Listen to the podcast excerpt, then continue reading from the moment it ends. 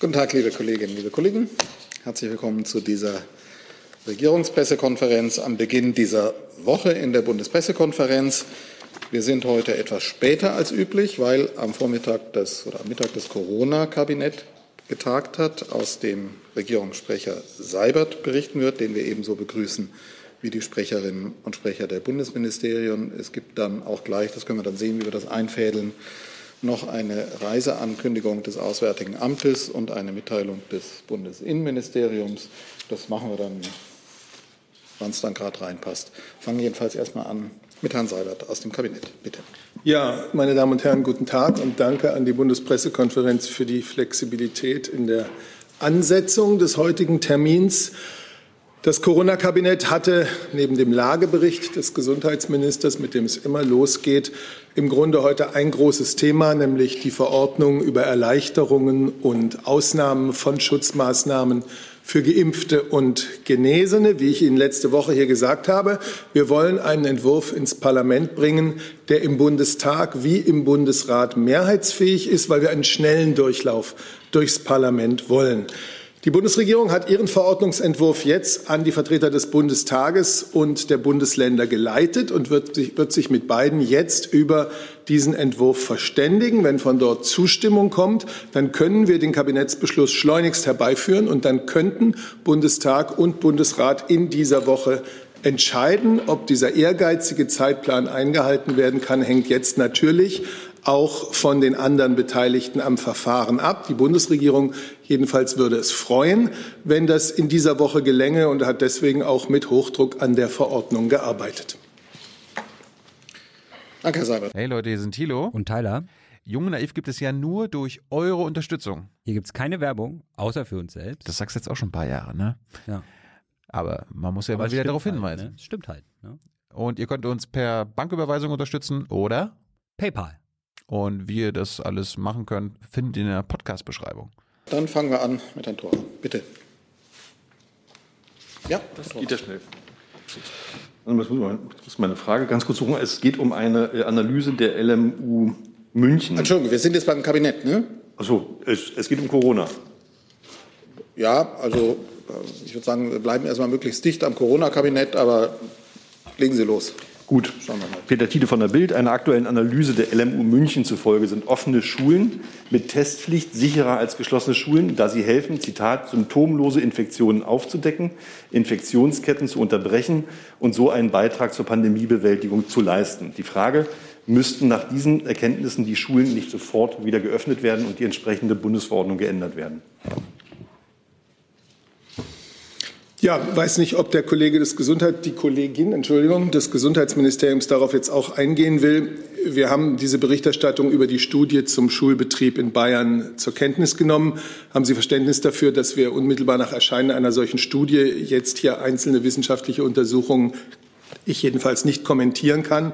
Ich kann nur grundsätzlich zum Betrieb in Kitas und Schulen sagen, die Regelungen, ähm, die der Gesetzgeber getroffen hat im Infektionsschutzgesetz, die sind eben der Ausdruck der Abwägung, die wir vornehmen müssen zwischen Gesundheitsschutz und dem Recht auf Bildung. Und die tragen der Tatsache ähm, Rechnung, dass in Schulen, in Kitas viele Menschen aus unterschiedlichen Haushalten aufeinandertreffen und dass insofern auch hier Infektionsherde entstehen können. Ähm, außerdem ist allen klar, dass es gerade für jüngere Kinder natürlich sehr schwierig ist, Abstände, Hygieneregeln entsprechend einzuhalten. Sie haben ähm, Herrn Wieler vom Robert Koch Institut vergangene Woche hier über die hohen Inzidenzen äh, bei Kindern und Jugendlichen sprechen hören, die deutlich über dem Bundesschnitt liegen.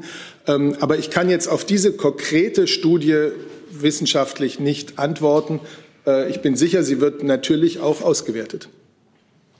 Ich kann dem nichts hinzufügen. Okay, dann hatten wir Ihre Frage und dann Herr Blank, der Kollege im blauen Sweatshirt. Sie nur das Mikrofon treffen. Jetzt müssten Sie es haben.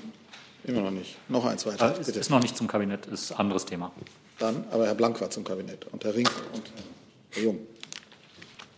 Herr Seibert, können Sie noch mal ähm, konkret sagen, mit wem genau jetzt äh, das Bundeskanzleramt verhandeln wird? Also mit den Fraktionsvorsitzenden in, im Bundestag und mit den Chefs der Staatskanzleien zum Beispiel und wann genau das sein wird? Heute Nachmittag noch oder morgen? Und können Sie schon irgendwie ähm, in, in, Aussicht stellen, wann denn im Zusammenhang mit diesen Neuregelungen dann Restaurants und Hotels damit rechnen können, wieder aufzumachen? Also, der Regelungszweck dieser Verordnung ist die Frage, wie Geimpfte und Genesene sozusagen behandelt werden. Das heißt, wie es für sie Erleichterungen und Aufhebungen von bisherigen Beschränkungen oder auch Schutzmaßnahmen äh, gegen das Virus geben kann. Das ist der Kern der Verordnung. Ähm, die Gespräche laufen jetzt. Und ich werde Ihnen jetzt nicht sagen können 16 Uhr, 17 Uhr, 18 Uhr, aber weil wir ja diesen wirkliche, dieses Bedürfnis haben, und das äh, teilen wir alle in der Bundesregierung, möglichst äh, schnell eine Entscheidung in Bundestag und Bundesrat herbeizuführen, ähm, werden diese Gespräche jetzt eben auch sehr zügig und, und schleunigst geführt. Ähm, auf der Ebene der Länder, zum Beispiel mit den Chefs der Staats- und Senatskanzleien, auf der Ebene der Regierungsfraktionen. Und dann schauen wir, äh, was es dort an Rückmeldungen gibt. Herr Spahn hat sich, der Gesundheitsminister hat sich in der Pressekonferenz, die er vor einer halben Stunde gegeben hat, so viel ich weiß, zu dem Thema auch schon geäußert. Die zweite Frage betraf dann ähm, Restaurants und Hotels, weil ja viele Leute darauf warten, wenn sie geimpft sind, dass sie vielleicht wieder ins, äh, in den Außenbereich zum Beispiel von Gaststätten können oder in, in Hotels. Vielleicht kann das federführende Gesundheitsministerium, Innenministerium sich dazu noch äußern. Grundsätzlich will ich sagen, wir wollen jetzt äh, erst einmal die Reaktionen und die Anmerkungen auf diese, ähm, auf diese Verordnung einholen. Und wenn wir sie dann als Bundesregierung, was dann sehr schnell möglich ist, beschlossen haben, werden wir uns sicherlich auch über alle Details äh, äh, dann äußern. Grundsätzlich geht es jetzt darum, äh, den Geimpften und Genesenen, wie es nach unserer Überzeugung grundrechtlich geboten ist, ähm, Erleichterungen und Aufhebungen von bestimmten Beschränkungen zu geben. Es geht nicht darum, ihnen zu, sozusagen eigene Zugänge äh, zu geben, die andere jetzt nicht haben. Herr Rinke. Achso, die Ministerien, sorry, ja. Ich kann dem aber ohnehin nichts hinzufügen, sondern nur auf die äh, Pressekonferenz mit dem Minister verweisen. Die finden Sie, den Mitschnitt finden Sie bei uns auch auf der Seite. Ich kann auch nur ergänzen, die Ministerin hatte gestern ja auch noch mal darauf hingewiesen, dass es jetzt in einem ersten Schritt zunächst um die Rechte der Geimpften und Genesenen selbst geht. Und äh, man kann dann äh, im Zuge von möglichen Öffnungen in einem nächsten Schritt sicher auch darüber nachdenken, inwieweit da dann Impfungen eine Rolle spielen können. Aber jetzt geht es um die Grundrechte derjenigen, der geimpften und genesenen Personen. Ja, schließt direkt an, Herr Zimmermann, nämlich um die Rechte von Geimpften. Äh, warum hat man in die Verordnung dann nicht zum Beispiel den Aspekt Reise, was ja auch eine äh, Beschränkung gibt äh, für ähm, in der Corona-Krise, warum hat man diesen Aspekt äh, nicht mit abgehandelt? Weil der zu kompliziert war oder das Verfahren äh, erschwert hätte? Oder kommt der möglicherweise in der Abstimmung mit den Ländern noch dazu? Also der ähm, Aspekt der Reise, der ist ja in verschiedener Hinsicht aufgegriffen worden, unter anderem äh, im Hinblick auf äh, die Frage, inwieweit eine Quarantäne nach einer Reise noch möglich ist.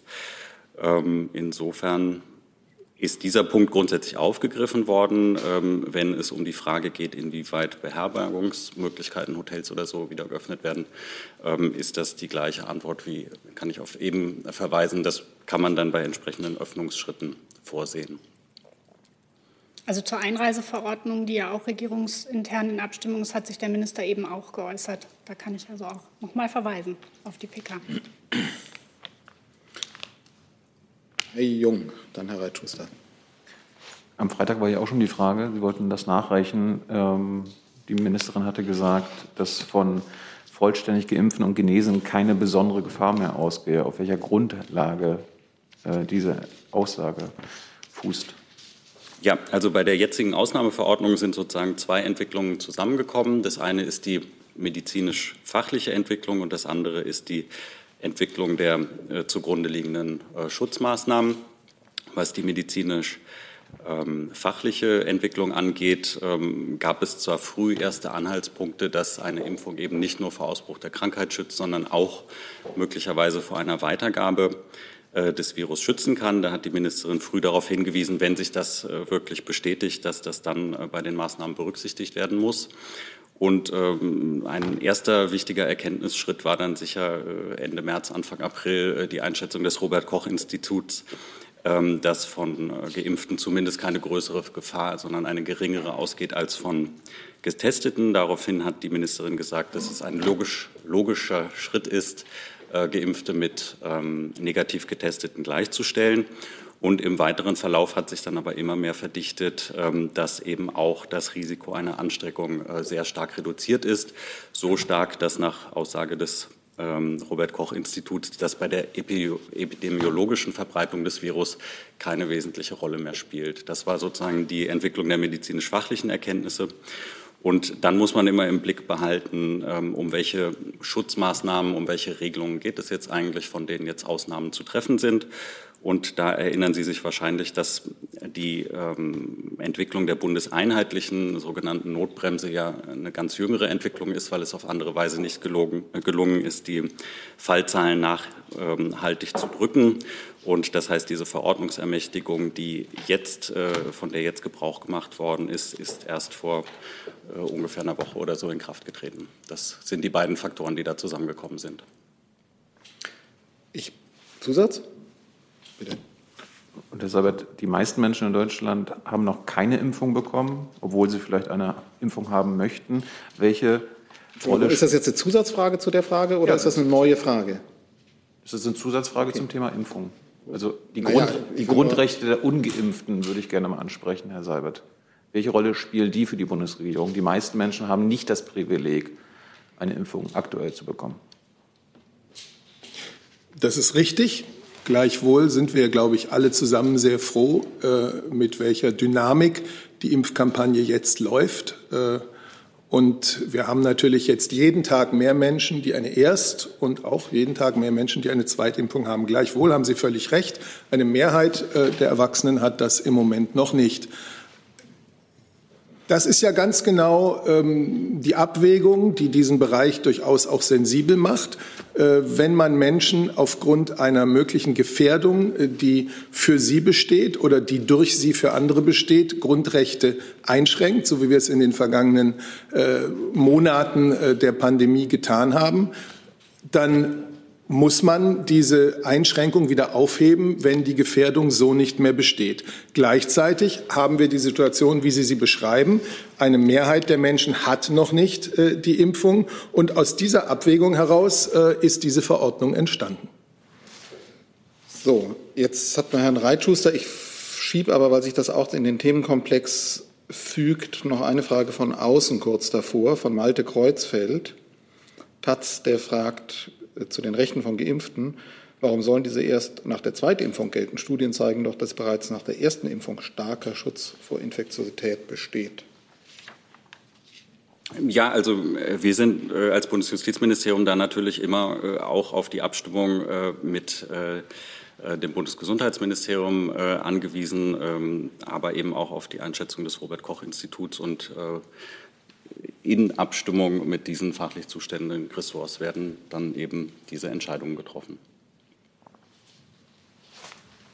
Ja, ich glaube, man muss einfach noch mal zurückgehen auf das, was das Robert Koch Institut äh, genau zu der, äh, zu, der, zu der Lage von Geimpften und Genesenen gesagt hat. Es ist ja gerade zitiert worden, nämlich, dass sie keine wesentliche Rolle ähm, bei der epidemiologischen Entwicklung oder so ähnlich war die Formulierung mehr spielen.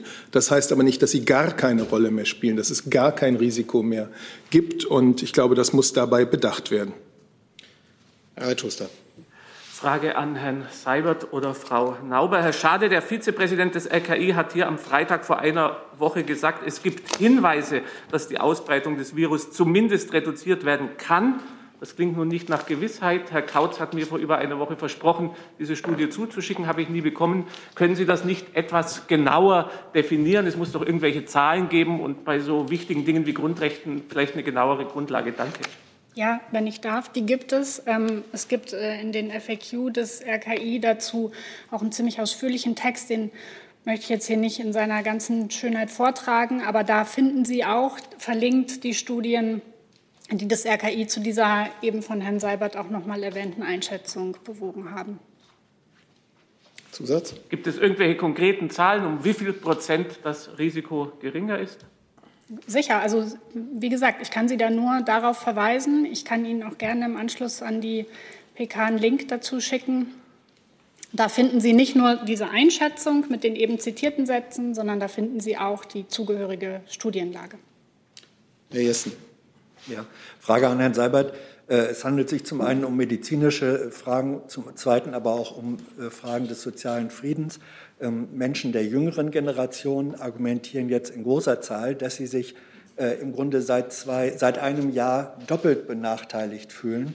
Zum einen haben sie in der ersten Phase im vergangenen Jahr, obwohl weniger stark von Covid-19 betroffen, in besonderer Weise sich zurückgehalten. Und nun werden sie ein aberes Mal, da sie noch nicht in den Genuss eines Impfangebotes kommen, diejenigen sein, die sich ein zweites Mal besonders zurückhalten äh, müssen.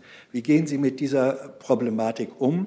Was tut die Bundesregierung, um dieses mindestens wahrgenommene Gerechtigkeits- oder Ungerechtigkeitsdelta zu schließen? Der Bundesregierung ist natürlich bewusst, dass es gerade für junge Menschen äh, eine sehr schwere Zeit war, in der vieles von dem, was zum Jungsein gehört, nicht möglich war. Das ist der Bundesregierung absolut bewusst. Ich würde das Risiko für junge Menschen, wenn wir daran denken, dass man von etwa 10 Prozent äh, Long-Covid-Fällen bei jüngeren Patienten ausgeht, und nageln Sie mich nicht fest, aber das ist so etwa die Zahl, die ich jetzt in Erinnerung habe, äh, würde ich das Risiko für junge Menschen nun auch nicht zu gering schätzen. Auf der anderen Seite äh, sind diejenigen, die jetzt in der Prioritätsgruppe 1 und 2 ihre Impfung bekommen haben, natürlich auch diejenigen, die monatelang in der Angst leben mussten, die Krankheit zu bekommen und möglicherweise einen schweren oder gar tödlichen Verlauf zu erleiden. Also ich denke, wir sollten uns bewusst sein, wie alle Gruppen äh, in unserem Land, alle Bevölkerungsgruppen, alle Altersgruppen schwer unter dieser Zeit der Pandemie zu leiden haben und hatten und nicht das eine gegen das andere aufrechnen. Es gibt, wir haben es vorhin versucht zu erklären, grundrechtliche Überlegungen, was geschehen muss, wenn eine, wenn eine Begründung für eine Grundrechtseinschränkung wegfällt. Und das ist in der äh, Verordnung, die die Bundesjustizministerin äh, mit dem Gesundheitsminister, dem Innenminister vorgelegt hat, ähm, oder vorlegt, äh, enthalten. Und es gibt die Fragen der sozialen Gerechtigkeit, die uns allen äh, bei dieser Pandemie auch sehr wichtig sind. Zusatz? Zusatz, bitte. Ist vor diesem Hintergrund nicht das, was eingangs schon gesagt wurde, äh, eine Strategie, die bewusst auf reichhaltigste Testungen an Schulen setzt, ähm, das ein notwendiges Mittel der Wahl. Herr Wieler hatte hier ja auch gesagt, dass die Inzidenzzahlen für Schulen viel zu hoch angesetzt sind. Äh, er sprach davon, dass 35 bis 50, wenn überhaupt, Maßstäbe wären. Und man könnte eben mit verpflichteten Tests, das sagen Wissenschaftler, ähm, nicht etwa jemanden freitesten, aber Infektionsfälle aus asymptomatische feststellen, sodass dadurch auch insgesamt das Risiko verringert wird. Warum ist diese Strategie nicht Bestandteil des Maßnahmepakets?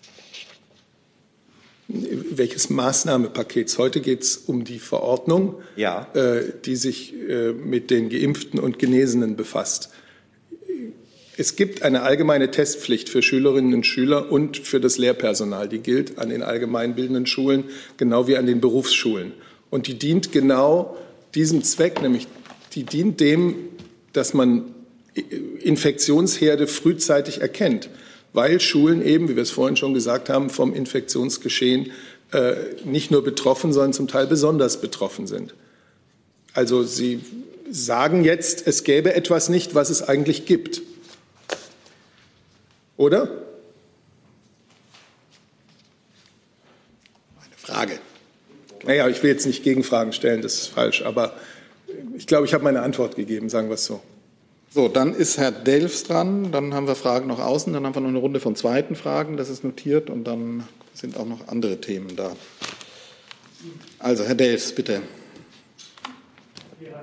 Allgemein zum Impfen, also nicht mehr. Nur zu, wir sind im weiten Feld. Herr Seibert, es gibt ja mittlerweile Zahlen, ähm, die kommen, glaube ich, von der Kassenärztlichen Vereinigung, wurden, glaube ich, letzte Woche schon vorgestellt. Aus denen ergibt sich, dass möglicherweise schon bis Ende Juli eigentlich alle Deutschen ein Impfangebot haben könnten. Äh, hält denn trotzdem die Bundeskanzlerin noch an ihrem Ziel fest? Äh, ich glaube, Ende des Sommers, also 20. September. Oder würde sie jetzt auch ein bisschen ja, eine optimistische Einschätzung abgeben und sagen, okay, dann wäre das Ziel jetzt Ende Juli? Also, die Bundeskanzlerin hält jetzt jedenfalls mal an dem fest, was sie äh, in Aussicht gestellt hat, vorausgesetzt, äh, wir bekommen die Impfstofflieferungen so wie zugesagt und so wie erwartet. Wenn es nach vorne raus früher wird und schneller geht, soll uns das allen eine sehr angenehme Überraschung sein. Ähm, ich glaube, dass das Gesundheitsministerium sich da äh, sozusagen da die tagesaktuellen Zahlen besser hat, um beurteilen zu können. Aber das bleibt natürlich immer eine Projektion. Äh, wir haben jetzt Anfang Mai äh, eine Projektion, die darauf fußt, was uns an Lieferungen zugesagt ist. Und da sieht es ziemlich gut aus, ja. Oder? Ja, ich kann dem äh, nicht viel hinzufügen. Der Bundesgesundheitsminister hat den Fortgang der Impfkampagne eben in der PK in seinem Statement auch noch mal eingeordnet. Da können Sie auch noch mal reinschauen. Genau. So, dann nehme ich jetzt noch mal Fragen von außen. Dann sind Herr Rinke, Herr Blank und Herr Reitschuster, Herr Jessen und Herr Jung noch mit Fragen zu diesem Komplex notiert und dann wird gewechselt. So, Frau Geuter fragt mit Blick ähm, auf Einschränkungen, auch die Schließung eines Restaurants ist eine Einschränkung von Grundrechten. Warum wird das nicht mindestens in Form eines Zeitplans mit bedacht? Und sie fügt dann hinzu, warum sollte ein geimpfter Gastwirt sein Recht auf Berufsfreiheit nicht ausüben dürfen, wenn er nur Geimpfte bewirtet? Ähm, das bezieht sich, schreibt sie, auf die Aussage, es gehe jetzt um Grundrechte, später erst um Öffnungen. Frage, ob sich das wirklich so trennen lässt. Ja, also einige, also insgesamt ist das eine Abwägungsentscheidung, wo viele Gesichtspunkte zu berücksichtigen sind. Einige äh, sind ja schon genannt worden. Also äh, ich hatte unter anderem darauf hingewiesen, dass ähm, jetzt zunächst die Grund, Grundrechte der Geimpften und Genesenen eine Rolle spielen und ähm, in einem zweiten Schritt dann eben über Öffnungsschritte nachgedacht werden kann. Dabei spielt ähm, auch eine Rolle, dass es eben noch ein, ein Restrisiko auch bei Geimpften gibt. Ähm, weiter spielt eine Rolle, dass man auch nicht vergessen darf, äh, die Kontrolle über die stark anzeigenden Fallzahlen ist ja gerade erst äh, zurückgewonnen worden ähm, mit der Bundesnotbremse, mit der sogenannten. Ähm, auch das äh, spricht also dafür, dass man da schrittweise vorgehen sollte. Und äh, nicht zuletzt hat äh, die Ministerin auch gestern noch mal darauf hingewiesen, dass man eben schon den Punkt äh, berücksichtigen muss, ähm, dass eben bisher nur ein sehr kleiner Teil der Bevölkerung geimpft ist und auch insoweit eben der Gerechtigkeitsaspekt und ähm, Gesichtspunkte wie soziale Verwerfung zu berücksichtigen. Und aus all dem macht man eine, äh, trifft man eine Abwägungsentscheidung, die im Moment so aussieht, dass man jetzt zuerst die Rechte der Geimpften und Genesenen ähm, in dieser Verordnung regelt und dann aber selbstverständlich in einem nächsten Schritt bei möglichen Öffnungen auch da ähm, sich überlegt, wie da Impfungen eine Rolle spielen können. Gut, dann Herr Rinke. Ja, eine Frage an Herrn Seibert. Es geht nochmal um die Verordnung. Ähm, und zwar hätte ich ganz gerne von Ihnen gewusst, äh, ob die Bundesregierung und äh, die Kanzlerin nicht fürchtet, dass die ganze ähm, Infektionsbekämpfungspolitik äh, durch diese Rechte für Geimpfte ins Rutschen kommt. Denn Kommunen äußern Zweifel, dass danach die Ausgangsbeschränkungen überhaupt noch sinnvoll zu kontrollieren sind, wenn es Ausnahmen gibt. Außerdem könnte man sich ja die Frage stellen, warum nicht dann negativ getestete Geimpften gleichgestellt werden sollten. Also wenn das Risiko von negativ Getesteten ähnlich gering ist wie von Geimpften, fragt man sich, warum die sich dann noch an Ausgangssperren halten müssen. Ja, also ich würde gerne über Einzelklauseln äh, der Verordnung dann sprechen, wenn wir sie jetzt äh, hoffentlich sehr bald im Kabinett beschließen konnten. Grundsätzlich denke ich, dass in der Bevölkerung jedenfalls mehrheitlich das Gefühl doch sehr stark da ist und das Bewusstsein sehr stark da ist, dass wir von den derzeitig immer noch zu hohen äh, Inzidenzen, also der Zahl von 20, 25.000 äh, Infizierten, von 200, 300 Toten an manchen Tagen herunterkommen müssen. Äh, und das ist, wir sind jetzt alle froh, dass die letzten Tage einen vorsichtigen Rückgang der Inzidenz gezeigt haben. Ich glaube, die meisten Menschen verstehen und wissen, dass wir noch deutlich weiter herunter müssen. Erstens, um wirklich nachhaltig wieder in, den, äh, in die Phase von Lockerungen und Öffnungen zu kommen, ohne das Risiko einzugehen, dass es dann sofort wieder hochschnellt.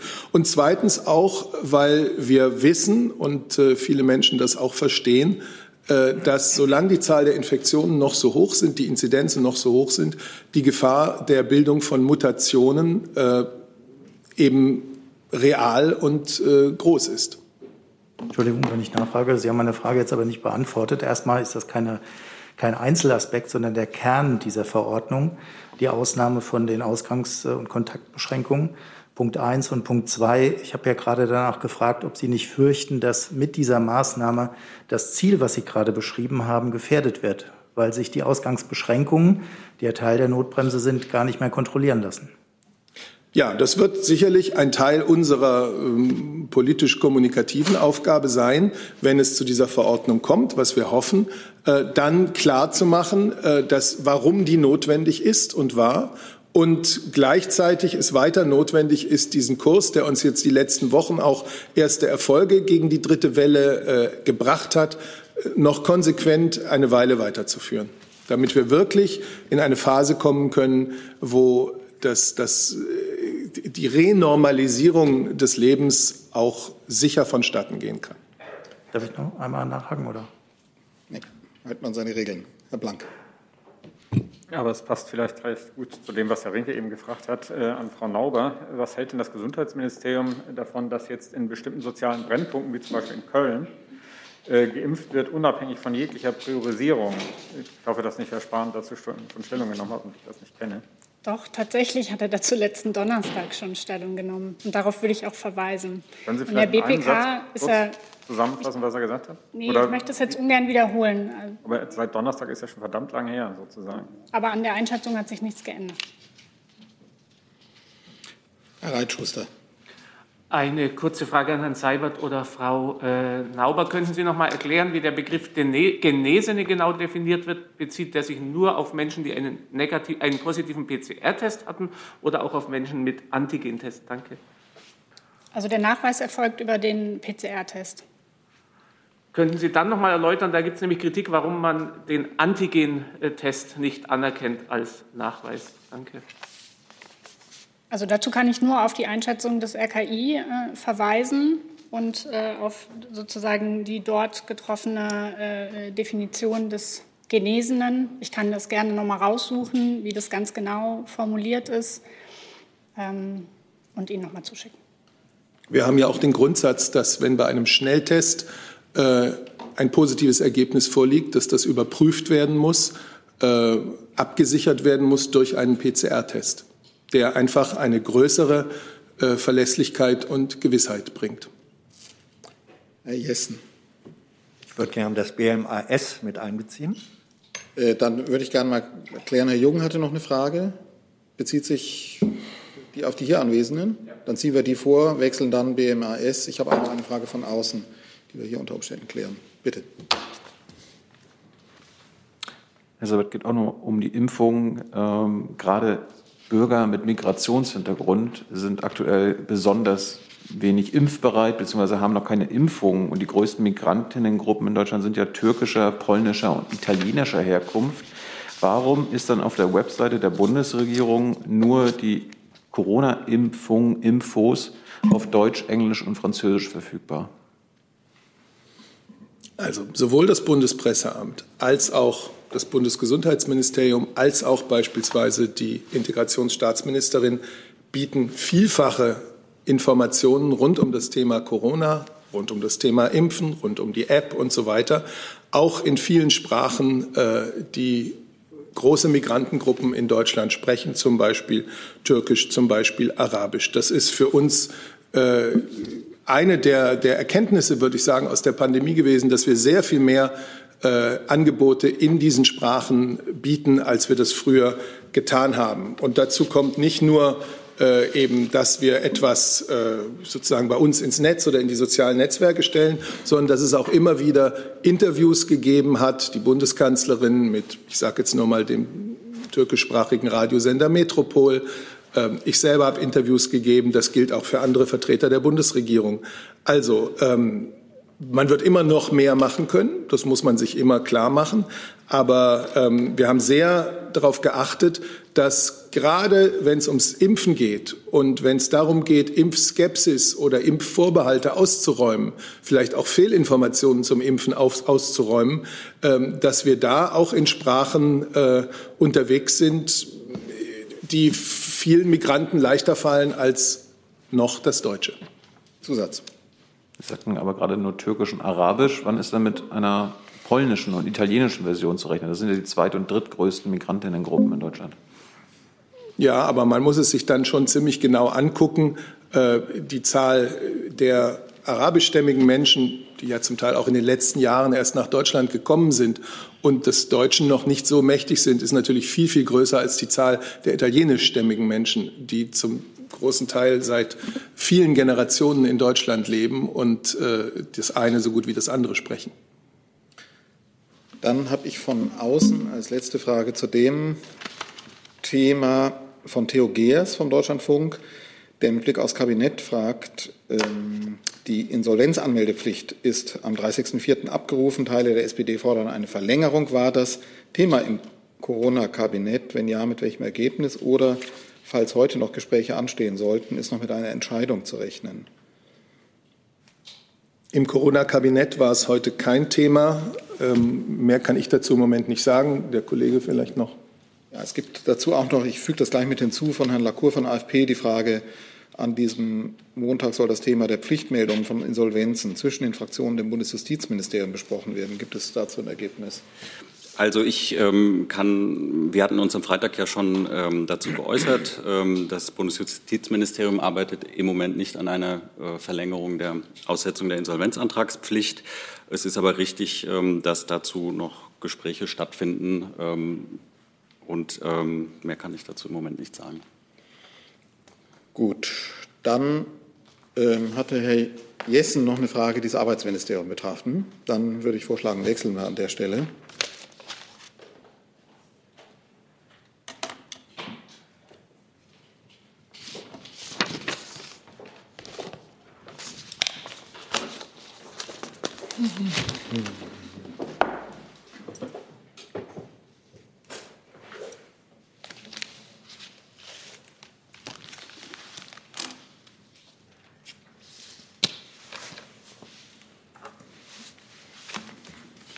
So, bitte.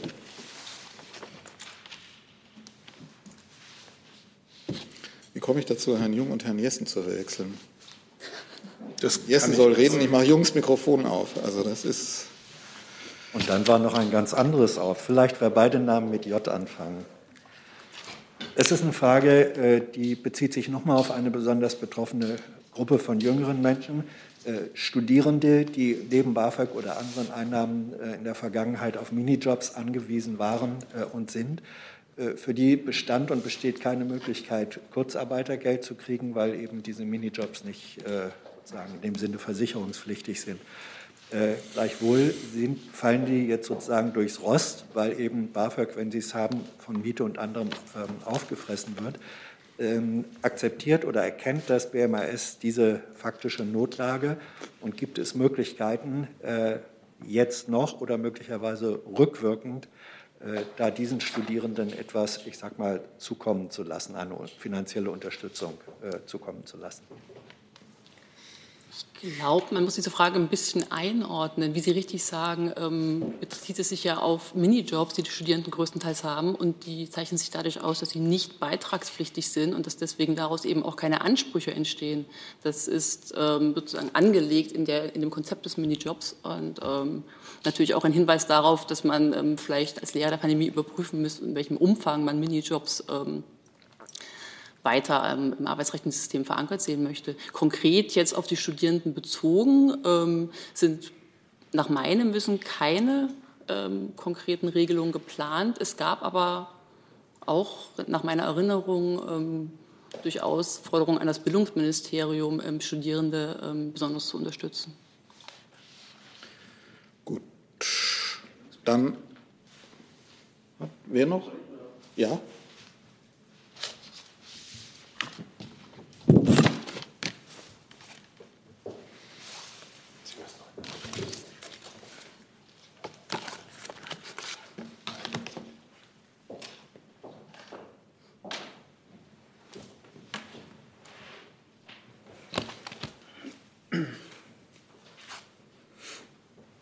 Vielen Dank. Vielleicht äh, kann ich das kurz ergänzen. In der Tat ist es so, dass das BMBF äh, einige Maßnahmen auf den Weg gebracht hat, um genau den Studierenden zu helfen, von denen Sie gerade gesprochen haben. Äh, das sind zum einen die sogenannten Überbrückungshilfen. Äh, wir haben ein nicht rückzahlungsfähiges Darlehen, nein, eben nicht Darlehen, einen Zuschuss auf den Weg gebracht, ähm, der bis zu 500 Euro äh, pro Studierenden äh, umfasst. Diese Maßnahme hat sich als wirksam erwiesen, wurde in den letzten Monaten um die 45.000 Mal äh, pro Monat in Anspruch genommen. Wir haben darüber hinaus äh, den bereits etablierten Studienkredit der KfW äh, zinsfrei gestellt. Diese Maßnahme läuft noch bis Ende des Jahres. Und wir haben im bestehenden BAföG einige Anpassungen vorgenommen, die sicherstellen sollen, dass auch BAföG-Bezieher keine Nachteile durch die Pandemie haben. Nachfrage, ja, Zusatzfrage. Äh, sind die 500 Euro pro Studierenden einmalig oder äh, auf welchen Zeitraum bezogen? Nein, die können, die können jeden Monat äh, können die, können die neu beantragt, also für jeden Monat können die neu beantragt werden. Ja, können Sie äh, etwas dazu sagen, äh, wie die Relation der Bewilligung dieser, das wäre ja praktisch kompensierend äh, die weggefallenen Minijob-Einnahmen, wie häufig das beantragt wurde und in welcher Relation es bewilligt wurde? Möglicherweise nachliefern. Welche Relation meinen Sie genau? Die von ja. Anträgen zu bewilligten Anträgen? Richtig. Die Zahlen liegen uns natürlich vor, die müsste ich nachreichen, die ja. habe ich nicht hier. Danke. Okay, dann wechseln wir die Themen, haben schon eine Reihe Wortmeldungen. Fangen wir mal von außen an. Frage von Rob Safelberg von der Telegraph an Herrn Seibert. Ähm, trifft die Teilnahme der Bundeskanzlerin am Befreiungstag der Niederlande am 5. Mai. Warum, mit welchen Zielen kommt die Bundeskanzlerin dieser Einladung 75 Jahre nach 1945 nach?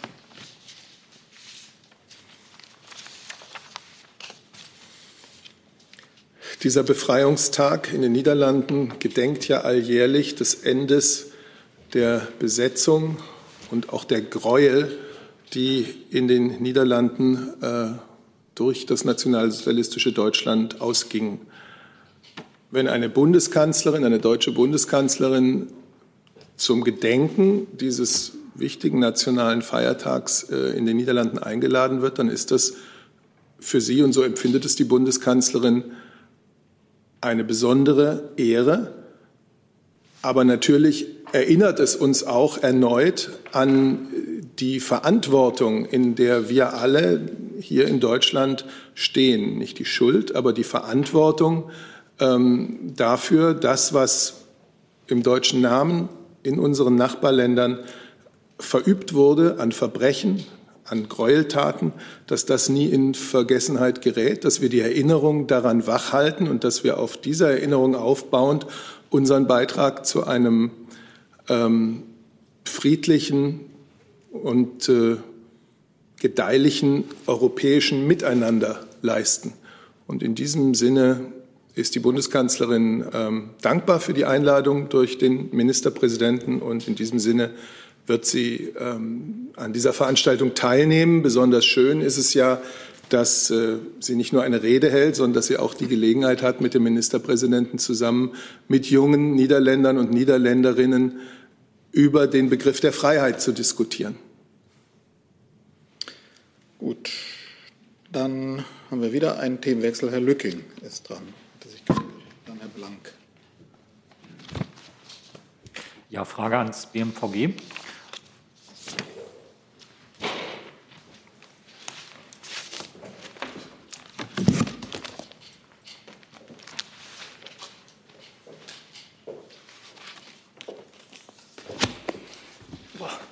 Augenblick bitte, ich muss irgendwie. muss ich immer erst so ein bisschen akklimatisieren.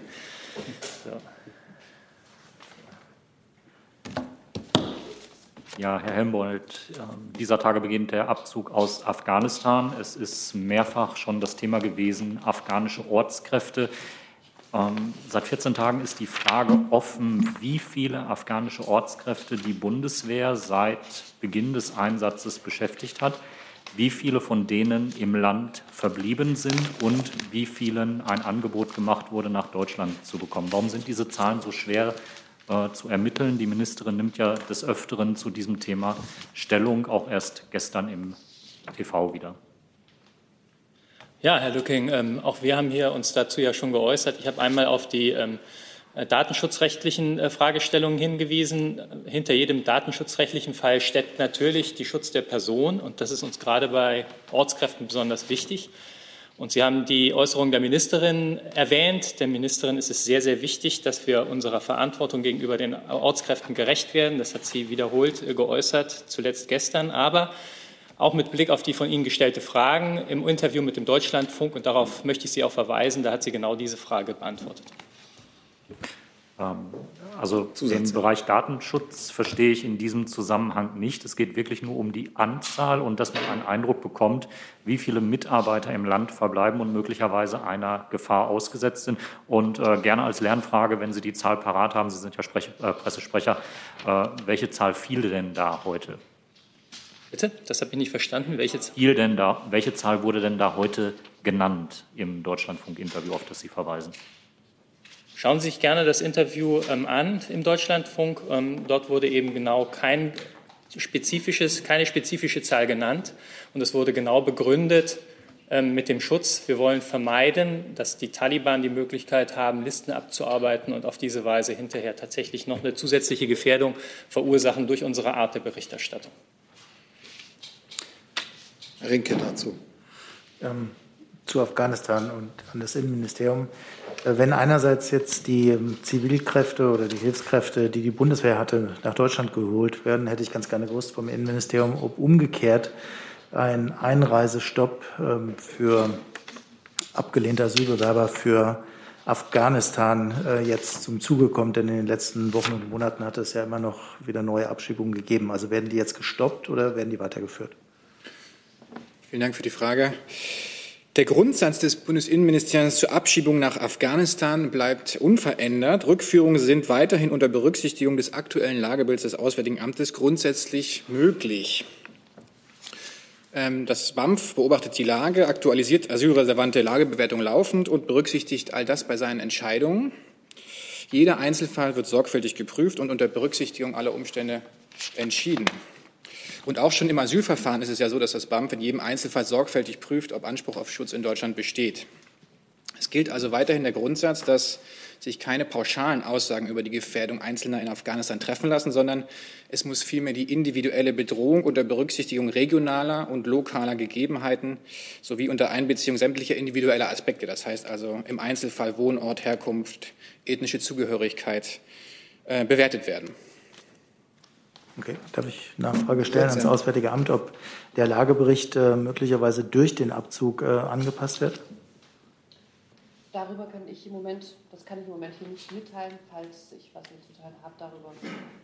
Das Mikro nicht an? Ich glaube, das Mikro war nicht an. Vielleicht müssen Sie es, Entschuldigung, ich muss Sie bitten, das nochmal zu wiederholen. Sorry. Das wäre mir nicht bekannt, kann ich hier im Moment nicht mitteilen. Falls ich etwas mitzuteilen habe, tue ich das danach. Herr Jung, hm. zu diesem Thema. Zwei Fragen. Herr Helmbold, wann können wir denn mit den Zahlen endlich rechnen? Das kann ja nicht so lange dauern. Und Herr Seibert unterstützt die Kanzlerin Abschiebungen nach Afghanistan, wenn jetzt die westlichen Armeen abziehen und äh, ein Bürgerkrieg und Angriffe von Taliban drohen? Ich beginne mal mit den Zahlen. Die Zahlen können wir dann liefern, wenn die Lieferungen, die wir Ihnen zur Verfügung stellen, nicht noch zusätzlich afghanische Ortskräfte in Gefahr bringen. Die bisherige Praxis, äh, nach Afghanistan abzuschieben, ist eine Praxis, die äh, die gesamte Bundesregierung teilt. Aber wir werden natürlich sehr genau, und da will ich mich jetzt nicht in Spekulationen mit Ihnen einlassen, aber wir werden die Situation natürlich äh, sehr genau weiter verfolgen und daraus dann wiederum die Schlüsse ziehen. Dazu mit Blick auf die Zeit ist noch eine Nachfrage von Herrn Lücking und dann wechseln wir. Das BMVG hatte ja in der Vergangenheit von 300 äh, gesprochen. Das war eine sehr konkrete Zahl. Warum steckte in der Zahl keine Gefährdung und in der anderen Zahl dann doch? Und mitunter demonstrieren die Afghanen ja auch sehr offen vor dem Camp in äh, Mama oder in Masai Sharif. Also sind sie auch sichtbar und setzen sich auch einer Gefährdung aus, weil sie bisher nicht äh, nach Deutschland geholt wurden. Das bezieht sich auf einen Teil ähm, der Ortskräfte vor Ort. Ähm, das muss natürlich dann äh, jeder für sich selbst entscheiden, welcher ähm, Gefährdung er sich dort vor Ort aussetzt. Uns ist es einfach wichtig, dass wir die Gefährdung so äh, nicht noch zusätzlich anheizen und uns ist es wichtig, dass wir unserer Verantwortung gerecht werden. Und äh, da haben wir genug zu gesagt und weitere Ergänzungen habe ich im Moment für Sie nicht. Okay. Gut, dann haben wir dazu jetzt noch eine Nachreichung. Nein, Entschuldigung, es ging, ich wollte die Nachreichung machen zu den äh, Überbrückungshilfen. Ah, okay, ja gut, dann fügen wir das auch ein, weil wir jetzt sowieso Themen, äh, weil wir jetzt sowieso Thema wechseln. Gut, es war ja eben nach der Quote gefragt, der, der Relationen. Dazu kann ich sagen, dass wir äh, im Januar und Februar jeweils 75 Prozent der Anträge positiv beschieden haben und im März 76, wobei da noch nicht über alle Anträge ganz final entschieden ist. So, weil wir zeitlich schon so weit vorangeschritten sind und ja nur eine Stunde haben, damit es nicht ganz am Ende ist, äh, wollten wir auch noch nachtragen die Reiseankündigung des Auswärtigen Amtes und vom Innenministerium auch noch eine Ankündigung. Fangen wir mit der Reiseankündigung an. Ich möchte Ihnen gerne ankündigen, dass Außenminister Maas heute zu einem dreitägigen Treffen der G7 Außenminister nach London reisen wird. Das Format findet erstmals seit 2018 wieder in vollständiger Besetzung und physisch statt. 2019 war der amerikanische Außenminister Pompeo nicht anwesend, ab 2020 war es virtuell. An dem Treffen werden am Mittwoch zudem die Entwicklungsministerinnen und Minister der G7-Staaten teilnehmen. Ähm, Herr Bundesminister Müller wird dort ähm, virtuell auch an dem Treffen teilnehmen. Die Reise und die Inhalte, die in London auf der Agenda stehen, können Sie vielleicht dem Abflugsstatement entnehmen, das wir gerade für den Minister schon veröffentlicht haben. Es ist auch ein großes Kommuniqué über die Themen in Arbeit. Das ist ein, äh, eine große Tour d'horizon ähm, von Covid über Klima bis hin zu Desinformation, weltweite politische Fragen, auch besonders der Bekämpfung der Covid-Krise, wirtschaftliche Fragen, offener Handel und Klimafragen werden die Agenda bestimmen. Und da ähm, auf Einladung der britischen Regierung wird der Kreis auch erweitert.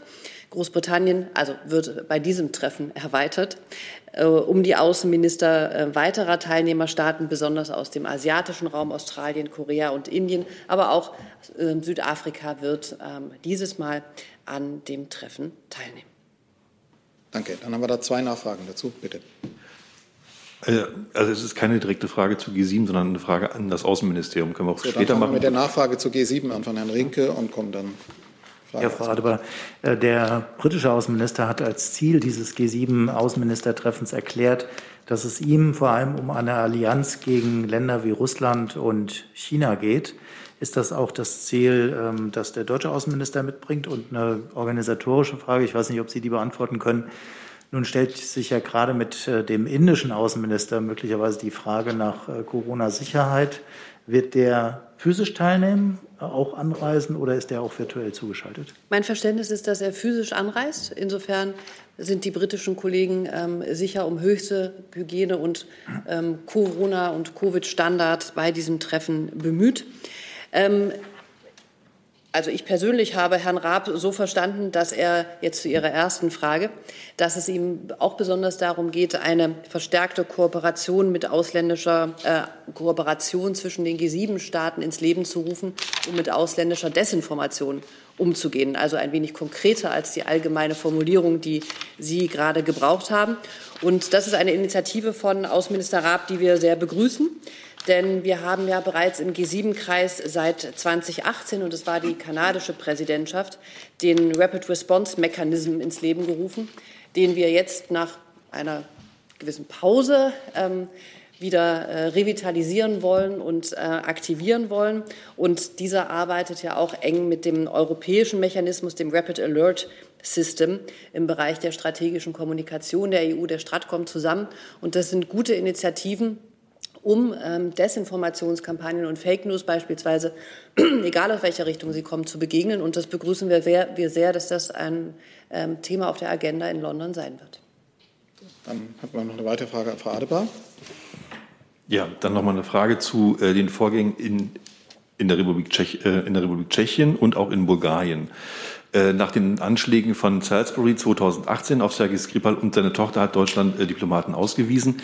Jetzt hat sich herausgestellt, dass ähm, dass der russische GRU mutmaßlich zu, äh, verantwortlich ist für die Anschläge in der Republik Tschechien, bei denen, bei denen immerhin zwei Menschen ums Leben kamen und mutmaßlich auch verantwortlich ist für die Anschläge äh, auf äh, die Waffendepots und die Munitionslager in Bulgarien sowie ein Novichok-Anschlag auf den entsprechenden Waffenhändler, der damals die Waffen an die Ukraine liefern wollte. Welche diplomatischen Konsequenzen zieht Deutschland aus diesen Anschlägen? Ist ja schon ein bisschen her, dass es bekannt geworden ist. Bisher gibt es keine, keine Konsequenzen, keine Ausweisung, gar nichts. Also das stimmt so nicht. Ich verweise Sie gerne auf ähm, mehrere Äußerungen des Bundesaußenministers, der kürzlich auch in einer der letzten PKs, wir können das gerne noch mal schriftlich nachreichen, gesagt hat, dass wir ähm, wir haben uns auf EU-Ebene zu diesem Sachverhalt geäußert. Wir haben uns mit Tschechien solidarisch erklärt und ganz besonders Deutschland, und das hat der Außenminister auch mehrfach ausgeführt, ähm, sieht sich ähm, in einer Solidaritätsbekundung darin, mit die Arbeitsfähigkeit der tschechischen Botschaft in Moskau, die dort leidet äh, aufgrund der Vorgänge, da hel zu helfen, ähm, sicherzustellen, dass die Tschechen in Moskau mit ihrer Botschaft eben ihrer diplomatischen Aufgabe vollumfänglich nachgehen können. Und da gibt es Gespräche zwischen unserer Botschaft äh, und der tschechischen Botschaft, um zu schauen, wie wir da unter die Arme greifen können, um eben politisch, diplomatisch Tschechien dort in die Lage zu versetzen, weiter eine wichtige, wie wir finden, Arbeit zu tun. Das ist das, was Deutschland dort ähm, tut im Moment. Äh, jetzt habe ich Ihnen zugehört, aber von Konsequenzen habe ich da nichts gefunden in dem, was Sie gerade gesagt haben. Also die Solidarität ist ja unter EU und unter NATO-Partnern selbstverständlich, dass man der Botschaft, die in Not gerät, hilft auch. Aber das ist ja keine Konsequenz gegenüber Russland. Sind da welche geplant? Das ist Ihre Wertung. Wir haben eine, ähm, wir zeigen uns solidarisch, äußern das ganz klar politisch und ähm, als Konsequenz helfen wir auch ganz praktisch der tschechischen Botschaft in Moskau. So, dann kommen wir zur Mitteilung des Bundesinnenministeriums, Herr Lammert. Den Sicherheitsbehörden ist ein großer und wichtiger Schlag im Kampf gegen Kinderpornografie im Internet gelungen. Im Rahmen internationaler Ermittlungen konnten die mutmaßlichen Betreiber und Mitglieder einer der weltweit größten Darknet-Plattform festgenommen werden. Die Plattform, die zuletzt fast 400.000 Mitglieder hatte, wurde vom Netz genommen. In Deutschland wurden drei und in Paraguay ein Täter festgenommen. Es handelt sich um einen der größten Ermittlungserfolge äh, in diesem Deliktfeld. Das Bundeskriminalamt war in die Ermittlungen eingebunden unter Federführung der Generalstaatsanwaltschaft Frankfurt und in Zusammenarbeit mit Europol. Bundesinnenminister Seehofer hat sich mit einem Statement dazu wie folgt geäußert. Dieser Ermittlungserfolg hat eine klare Botschaft. Wer sich an den Schwächsten vergeht, ist nirgendwo sicher. Dafür arbeiten die Fahnder Tag und Nacht, online und offline, weltweit. Wir ziehen die Täter zur Rechenschaft und tun das Menschenmögliche, um Kinder vor so widerwärtigen Verbrechen zu schützen. Gibt es dazu Nachfragen von Herrn Rinke und Herrn Jung? Bitte, Herr Rinke. Kurze Nachfrage zu der Diskrepanz zwischen den Mitgliedern, die Sie erwähnt haben, 400.000 und drei festgenommenen Tätern. Ähm, können Sie äh, das erklären? Also sind diese 400.000 vor allem außerhalb von Deutschland äh, gewesen ähm, oder warum gab es nur drei Festnahmen?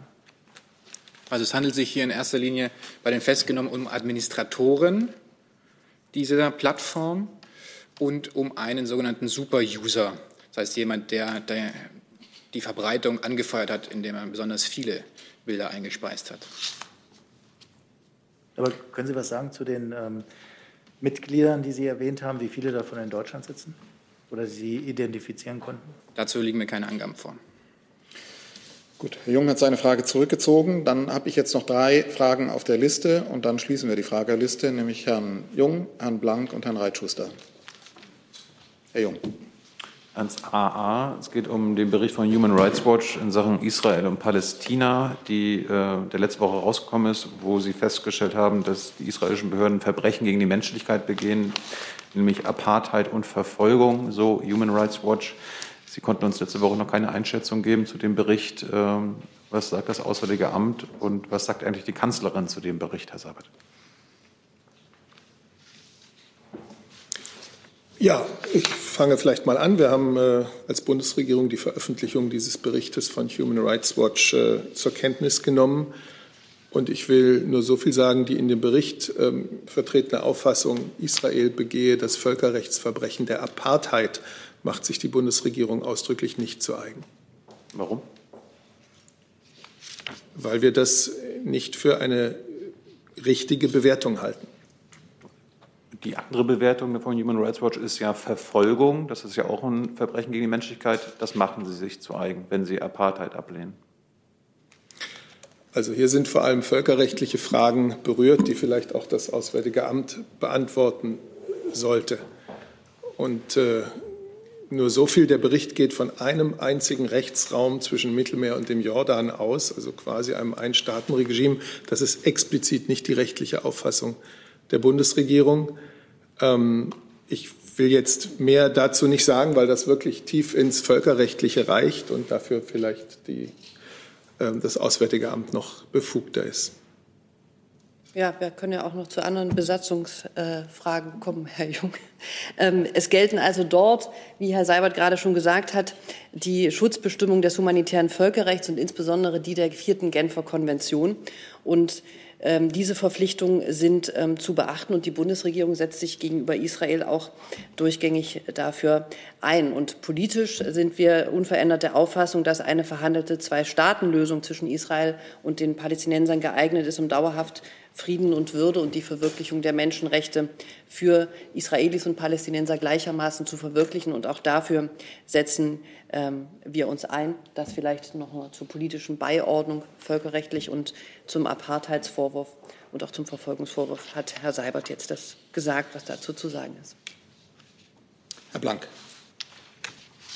Herr Seibert, macht sich denn die Kanzlerin den Vorstoß von CDU-Chef Laschet zum Klimaschutz zu eigen, wonach ähm, die Klimaneutralität deutlich vor 2050 erreicht werden soll, indem man dafür den CO2-Preis erhöht und die äh, EEG-Umlage in der kommenden Wahlperiode abschafft und auch die Stromsteuer senkt? Ähm, und die zweite ähm, Teilfrage dazu. Herr Söder hat gefordert, den Kohleausstieg durch finanzielle Anreize zu beschleunigen. Was hält denn die Kanzlerin davon? Ja, ich will jetzt nicht auf einzelne Äußerungen aus den Parteien eingehen. Ich habe für die Bundesregierung hier am Freitag die Einschätzung dieses Karlsruher, dieses Verfassungsgerichtsurteils ähm, Ihnen gegeben, dass die Bundesregierung für ein wegweisendes Urteil hält. Nun haben wir Montagnachmittag und es gilt genau das, was ich am Freitag gesagt habe, nämlich, dass wir als Bundesregierung jetzt gemeinsam das Ziel haben und auch mit vereinten Kräften daran arbeiten, in dieser Legislaturperiode noch einen Gesetzesvorschlag zu machen, der die Kernpunkte des Urteils umsetzt. Und dazu werden wir als Bundesregierung oder werden die verschiedenen äh, beteiligten Ressorts, äh, die ja zum Teil auch ihre, ihre ausdrückliche Bereitschaft ähm, Weichenstellungen vorzunehmen, äh, erklärt haben. Ähm, dazu wird es in dieser Woche ein Gespräch in der Bundesregierung geben. Dann wird es eine Verständigung, dann wird man eine Verständigung mit dem Deutschen Bundestag suchen. Und das alles soll, weil es ja um diese Legislaturperiode geht, jetzt sehr zügig gehen. Ich will mich aber deswegen, äh, ich will mich dennoch jetzt nicht in die Einzelfragen ähm, mit Ihnen begeben, weil es erst einmal ähm, nachdem jetzt vielerlei Äußerungen von einzelnen Ministern und Ministerinnen ähm, ja auch öffentlich sind, es jetzt darum geht, daraus eine Regierungslinie zu machen. Also, um nachzufragen, schließt sich die Kanzlerin dann den Vorstoß von Herrn Laschet nicht an, dezidiert zunächst mal. Die Bundeskanzlerin begrüßt, dass die Umweltministerin einen Vorschlag vorlegen will, dass auch die, die anderen Ressorts ganz klar ihre Bereitschaft erklärt haben, Weichenstellungen jetzt so vorzunehmen, dass Kernforderungen äh, des Bundesverfassungsgerichts erfüllt sind. Wie der politische Prozess nun verlaufen wird, das kann ich Ihnen noch nicht sagen. Klar ist, es braucht schon nicht nur den gemeinsamen Willen, sondern auch eine sorgfältige Prüfung, um die Vorgaben des Verfassungsgerichts äh, umzusetzen. Die Bundesregierung wird dazu in dieser Woche sprechen miteinander. Hey Leute, Thilo hier. Unsere naive Arbeit in der Bundespressekonferenz und unsere wöchentlichen Interviews, die sind nur möglich, weil ihr uns finanziell unterstützt. Und damit das so bleibt, bitten wir euch, uns entweder per Banküberweisung oder PayPal zu unterstützen. Weitere Infos findet ihr in der Podcast-Beschreibung. Danke dafür. Und letzte Frage, Herr Reitschuster.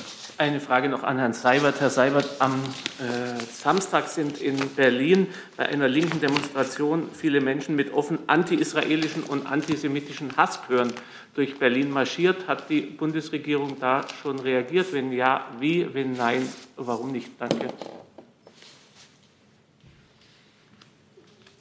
Also, ich will mal grundsätzlich über die sogenannten 1. Mai-Demonstrationen hier in Berlin sprechen, denn die haben ja zum Teil empörende Bilder ähm, gebracht. Äh, die Polizei hatte es zum Teil mit, mit Gewalttätern zu tun, denen jeder Respekt vor, vor Leben und Gesundheit fehlt. Gewalt wurde gesucht um der Gewalt willen. Da konnte ähm, nicht bei allen von politischer Auseinandersetzung die Rede sein. Und wir haben infolge der Ereignisse nun 93 Polizeibeamte und Polizeibeamtinnen, die verletzt wurden. Wir können allen Polizeibeamten und Beamtinnen nur danken für ihren Einsatz, ihren sehr schweren Einsatz an diesem Tag. Und den Verletzten wünschen wir schnelle und vollständige Genesung. Man muss ganz klar sagen, dass ähm, die Form des Demonstrierens, die äh, eben die gewaltbereiten Demonstranten gewählt haben, ähm, dass das dem Recht zur friedlichen Demonstration widerspricht.